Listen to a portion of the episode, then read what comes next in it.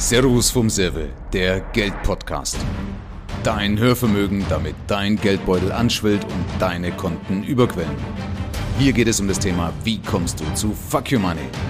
Denn mit ausreichend Geld auf dem Konto kannst du leichter deinen Prinzipien treu bleiben, dich wehren und schützen. Dieser Podcast schärft dein Gespür für die Dinge, die dich bremsen und die Eigenschaften, die dich zu deinem Fuck Your Money Level führen. Viel Spaß bei der Show.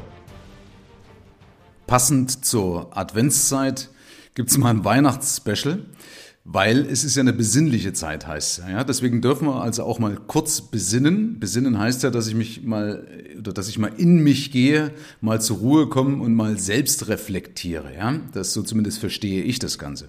Und ich mache die Folge deshalb, weil wenn man mal beobachtet, was in der Vorweihnachtszeit so alles passiert.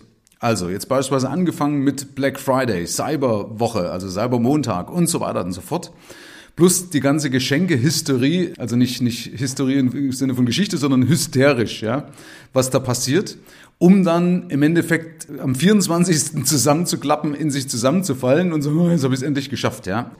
Also deswegen lohnt es sich schon mal drüber nachzudenken. Ich weiß, kaufen macht Spaß. Aber du sollst bewusst kaufen und Vorfreude ist ja bekanntlich die schönste Freude. Damit du aber nicht in die Konsumfalle tappst, musst du den Zeigarnik-Effekt verstehen, da komme ich später gleich drauf. Ich möchte dir hier also nicht den Spaß verderben, sondern sensibilisieren, dass du gewisse Gewohnheiten in Frage stellst, um am Ende mit mehr Vermögen und auch ja mit nachhaltiger, mit mehr nachhaltiger Freude belohnt zu werden. Fangen wir mal an bei dem Black Friday. Es gibt den schönen Spruch, dass Konsumenten kaufen am Black Friday und Investoren verkaufen. Das ist ein Punkt, wo man mal drüber nachdenken kann. Und das andere ist, dass man eben, warum wir uns das überhaupt antun, den ganzen Krempel kaufen zu müssen. Das heißt eben nicht, und das will ich nochmal betonen, weil ich es oft auch sage, dass man geizig werden soll, sondern es geht darum, sich wirklich das zu gönnen, was auch wichtig ist, aber die Sachen wegzulassen, die unwichtig sind. Wie mache ich das? Und zwar, indem ich eben nicht auf irgendwelche Rabattaktionen reinfalle. Das kann manchmal schon gut sein, aber nur, wenn es vorbereitet ist. Also wenn ich weiß, warum ich das kaufe, ob ich das wirklich brauche. Und das schaffe ich durch Abstand.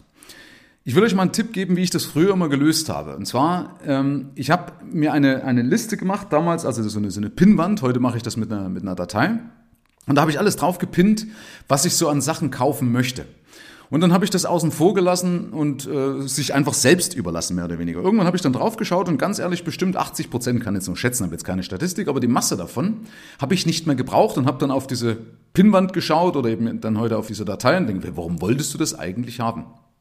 Und das ist ein Punkt, will ich euch nochmal erklären an einem Beispiel mit meiner Spielkonsole. Ich wollte so einen Spielautomaten wir haben, so einen ähm, Arcade-Spielautomaten.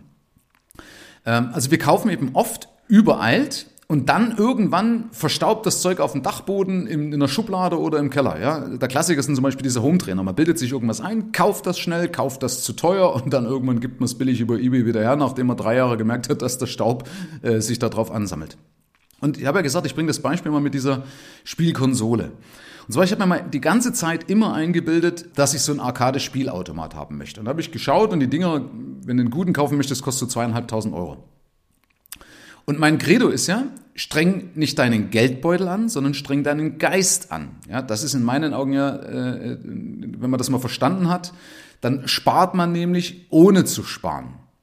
Also, was habe ich gemacht? Ich habe das Ding damals draufgepappt und habe das beobachtet.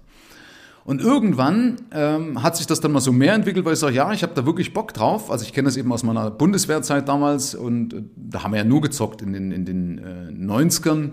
Dann waren das 94, 95, ja, rauf und runter gezockt. Und dann hat man ja, muss ich auch wieder sagen, so manchmal so ein verklärtes Weltbild. Also, was ist passiert? Ich habe mir also das Ding gewünscht, habe dann gemerkt, dass ich das gerne haben möchte und habe recherchiert. So und dann bin ich über verschiedene Möglichkeiten gestolpert. Will das jetzt nicht näher drauf eingehen, aber auf jeden Fall habe ich dann nicht den für zweieinhalbtausend Euro gekauft, sondern dann für etwas über 100 Euro auf eBay so eine Pandora-Box heißt das Ding. Steckst dann die Playstation an, da haben wir gedacht, ja, ist ja eigentlich nicht doof, kann man bestehende Ressourcen nutzen, bevor du da so einen riesen Kasten im Wohnzimmer drin hast, eben für zweieinhalbtausend Euro.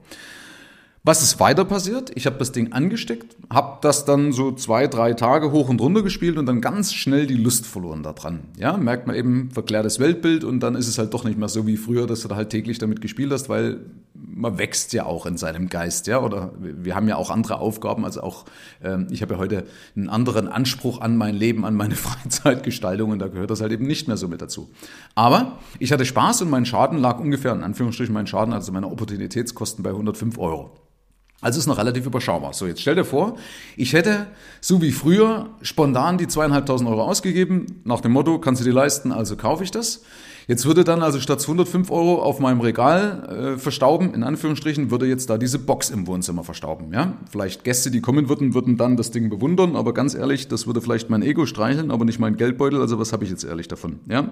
Das heißt ja nicht umsonst, wir geben Geld aus, was wir nicht haben, kaufen Dinge oder für Dinge, die wir nicht brauchen, um Menschen zu imponieren, die wir nicht mögen. Ja? Zählt jetzt natürlich bei meinen Gästen nicht dazu, die zu mir ins Haus kommen, die mag ich auch, aber darf man mal gerne mal drüber nachdenken, ist was dran. Also, Nochmal, streng deinen Geist an, nicht deinen Geldbeutel, weil dann kommst du zum Beispiel auf, deine, auf solche Lösungen oder reduzierst zumindest deinen Schaden. Deswegen ganz wichtig, Abstand halten, nicht spontan kaufen. Heißt nicht, dass man nicht auch mal sündigen darf. Selbstverständlich darf man auch sündigen. Ja, ich bin auch ein Mensch. Ich habe auch schon gesündigt. Auch ich habe schon spontan gekauft. Aber es geht hier um, um, um das Gros, ja, dass ich also in der Masse das nicht mache. Ich lasse mir also zum Beispiel auch nie beim ersten Mal was verkaufen, weil ich diesen Abstand haben möchte. Ich will bewusst, dass die Euphorie raus ist, dass ich die mit einem möglich guten Sachverstand äh, die Entscheidung fällen kann. Ja, wobei das ein Fragezeichen ja tausend Fragezeichen hinter, weil den Homo economicus ist ja erwiesen, den gibt es nicht. Ja, wir kaufen aus dem Gefühl heraus eben normal nicht aus dem Sachverstand. Aber mit Abstand ist alles leichter, ja, weil man sich dann nicht so ganz so drin verlieben kann. Also Tipp: Nimm grundsätzlich Abstand, Kauf das, was du kaufen möchtest, virtuell ein, indem du das irgendwo hinpappst, ja, weil dann schließt du nämlich, oder schließt sich dann wieder der Kreis mit diesem Zeigarnik-Effekt. Zeigarnik hat ja herausgefunden, dass unser Gehirn Sachen, die nicht vollendet sind, immer wieder ins Gedächtnis ruft. Und das passiert eben, wenn du sagst, ach, eigentlich will ich das gerne kaufen. Dann wird das wieder ins Gedächtnis immer wieder gerufen und dann weckt es umso mehr so eine Begehrlichkeit. Da übrigens auch als Anmerkung, wenn du sagst, du willst was kaufen und du kannst es eigentlich nicht leisten, dann sag dir bitte nicht, dass du es dir nicht leisten kannst. Das ist eine Opferhaltung, sondern sag, dass du eine bewusste Entscheidung gefällt hast. Du sagst einfach, ich will es mir jetzt nicht leisten. Ja? Das ist zum Beispiel so ein Punkt immer, dass ich zu mir dann nicht sage, ich kann es nicht leisten, streiche ich, sondern ich sage, ich will mir es jetzt nicht leisten, weil dann bin ich Gestalter, nicht Opfer.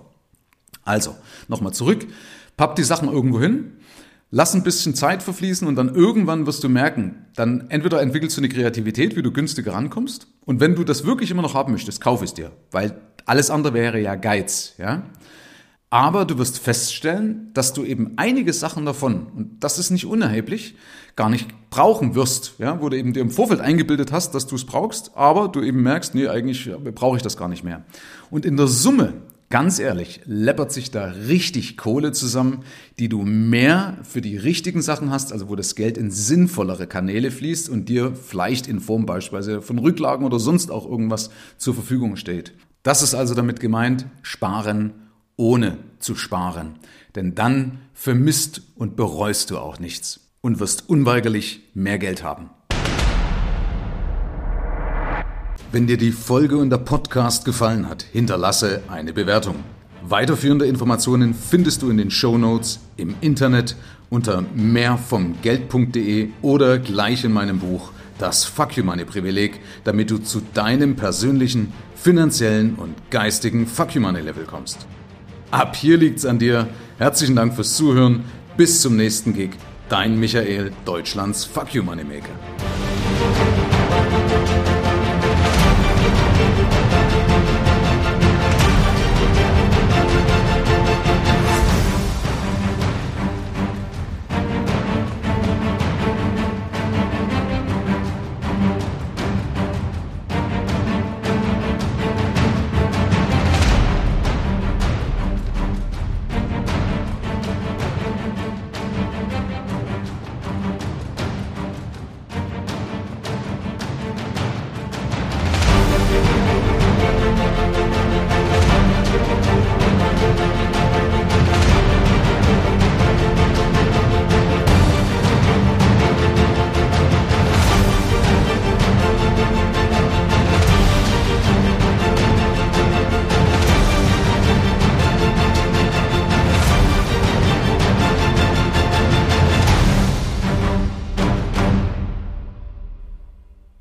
Na, immer noch am Trällern oder überlegst du schon, was du umsetzen kannst? Denn glaub nicht, dass es mit dem Konsum dieses Beitrages getan ist. Konsum hat die Herkunft aus dem lateinischen consumere, das heißt verbrauchen, also es wird weniger. Umsatz hingegen hat seine Herkunft aus dem Mittelniederdeutschen um mesat, das bedeutet Tausch, das heißt, du musst etwas dafür eintauschen, also Geld, Zeit oder Ideen. Also, welchen Entschluss fasst du jetzt? Welche konkreten Schritte machst du künftig?